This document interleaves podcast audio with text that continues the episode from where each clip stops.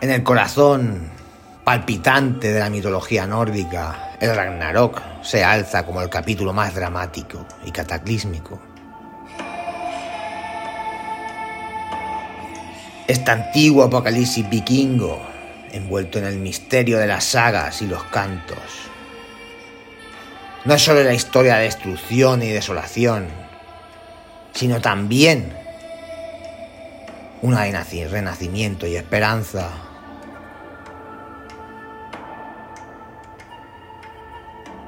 Pero ¿qué es el Ragnarok?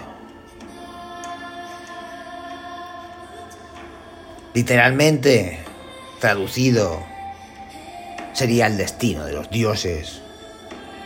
Es una serie de eventos profetizados que delinean el fin de un ciclo de existencia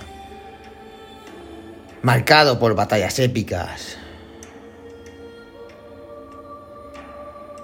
y el ineludible destino de las figuras divinas como Odín, Thor y Loki. En ese sentido, el fin de los tiempos ha sido desde siempre un tema recurrente en todas las religiones o creencias de cada cultura de la Tierra. Prueba de ello la encontramos en el cristianismo, donde las siete trompetas anuncian el inicio del caos, representado por los cuatro jinetes del Apocalipsis, que preceden la llegada del dragón o el anticristo. Sin embargo, lo que quizás es menos popular es la espectacular visión de los nórdicos con el mito del Ragnarok.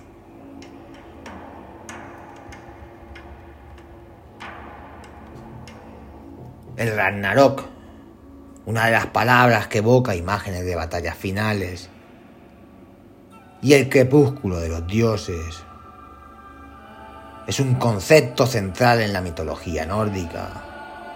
Su nombre proviene del antiguo nórdico donde Ragnar significa dioses y Lok se traduce como destino o crepúsculo. Estos se fusionan en una visión del fin del mundo, como lo conocían los vikingos. Y este evento no es solo una batalla, es una serie de cataclismos que conducen a la destrucción de la tierra.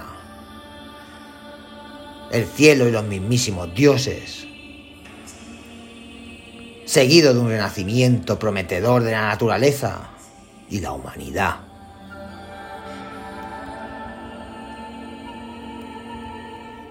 La narrativa del Ragnarok se preserva en dos fuentes literarias primordiales, la Edad poética y la Edad prosaica. La Edad poética es una colección de poemas del siglo XI es una de las fuentes más antiguas y ricas que tenemos sobre la mitología nórdica. Entre sus versos el poema Voluspa, la profecía de la vidente, detalla con lírica la serie de eventos que conducen al fin del mundo. Por otro lado, la era prosaica, escrita por Stulson en el siglo XIII, ofrece una interpretación en prosa de estas historias, proporcionando una visión más sistemática y detallada de los mitos, incluido el que es Ragnarok. Ambas son obras que abren una ventana al pensamiento y a la cosmovisión de la era vikinga, ofreciendo una perspectiva única sobre el inevitable ciclo de la muerte y el renacimiento que define la existencia.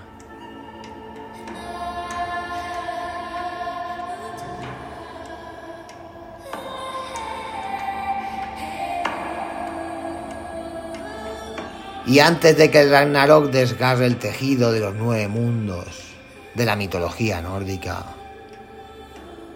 Presagios anuncian su llegada. El más desgarrador es la muerte de Balder, el hijo de Odín, el dios de la luz y la pureza, cuya caída a manos de la traición marca un punto de inflexión para los dioses nórdicos.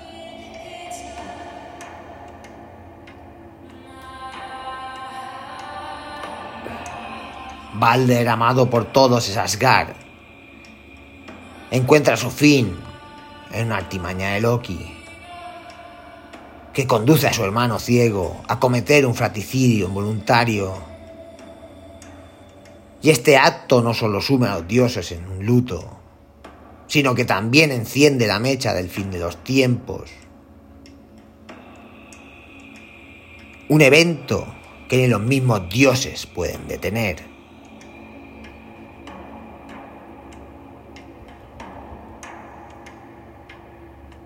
El inicio de Ragnarok comienza con un gran invierno que dura un año y medio, haciendo despiadados a los hombres, cometiendo incesto y homicidio por doquier. Luego los lobos Skoll y Gati, hijos de temido lobo Fenrir, suben a la faz de la tierra en una interminable noche oscura, tras engullir el sol y la luna y las estrellas para poder liberar de las cadenas a su padre, destinado a devorar al mismísimo Odín.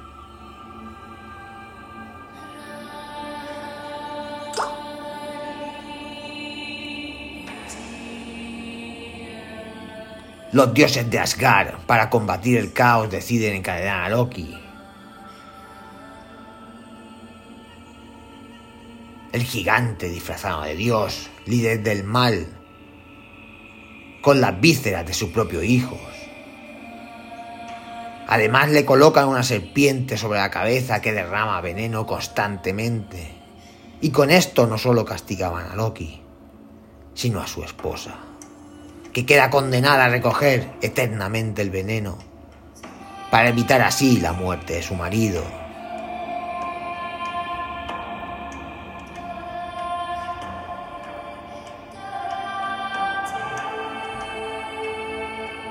En el escenario final del Ragnarok, los protagonistas se alinean en una división cósmica entre el orden y el caos.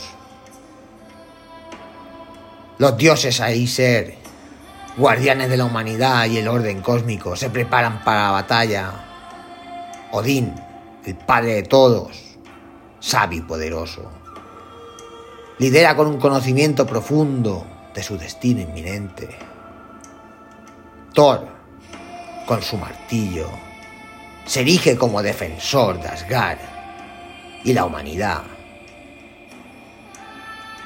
Listo para enfrentar a las fuerzas de la anarquía. Freyr, señora de la prosperidad y la fertilidad. Tyr, el dios de la guerra y la justicia. Y Eindal, el vigilante de Bifrost completan las filas de los dioses, cada uno con su papel crucial en la batalla venidera. Y frente a ellos, las criaturas del caos ansían la destrucción. El lobo gigante, con fauces capaces de engullir dioses. Jormungander, la serpiente de Mindar, que rodea la tierra, y Loki, el astuto y traicionero, padre de monstruos y arquitecto de desgracia. Los Yontus, gigantes de fuerzas primordiales, se unen a esta alianza del caos, ansiosos por deshacer el orden establecido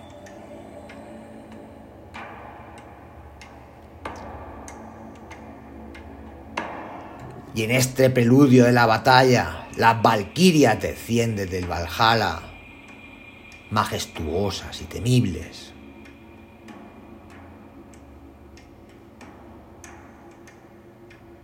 Estas guerreras divinas seleccionan a los más valientes caídos en batalla, llevándolos al salón de los elegidos, donde los guerreros del Valhalla aguardan. Estos héroes que han luchado y muerto con honor se levantan una vez más convocados por el sonido del cuerno de Heimdall, listos para luchar en la última defensa de los mundos, junto a los dioses que una vez los honraron.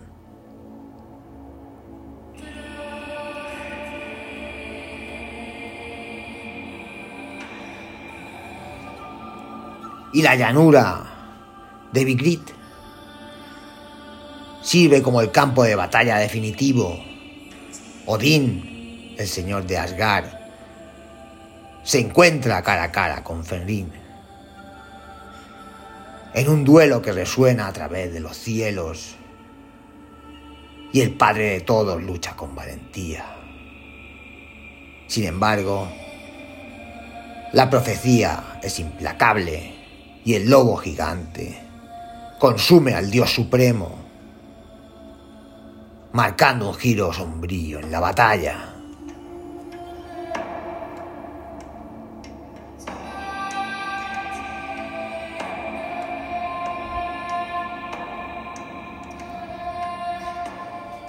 Mientras tanto, Thor se enfrenta a Jormugander en un choque titánico.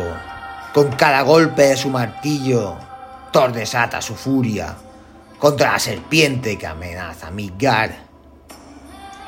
Y aunque logra vencer a la bestia, Thor cae, vencido por el veneno letal de la serpiente, después de dar solo nueve pasos.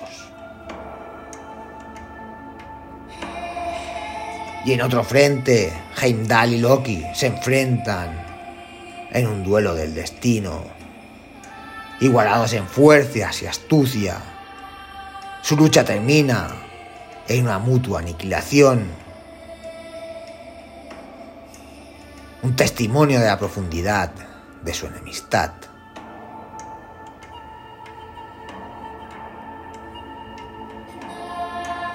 Y Surtur, el gigante de fuego, emerge con su espada llameante un agente de pura destrucción. Él incinera el cosmos, quemando los nueve mundos en un acto final de devastación. La llanura de Bigrit. Y todo lo que contiene se convierte en cenizas bajo su ardiente ira. Cerrando el capítulo de la existencia conocida y preparando el escenario para un nuevo comienzo.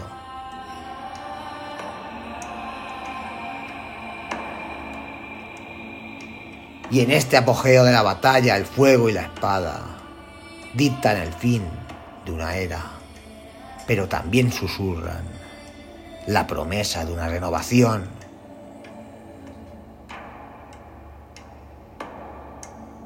Y entre tanta catástrofe solo sobreviven seis dioses.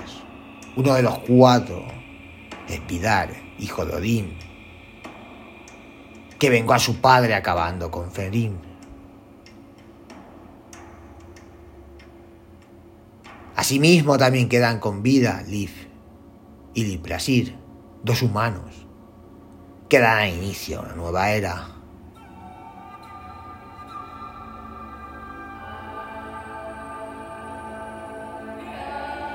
Y después de todo existía un final feliz para los pobres vikingos. ¿No te parece?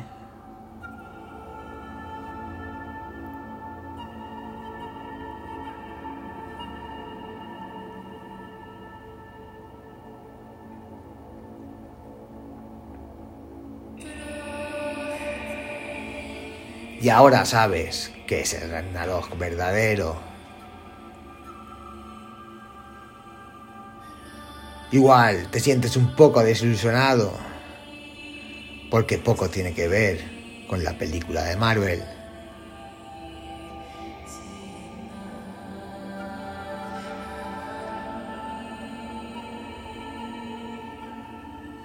Y así acabamos el programa de hoy.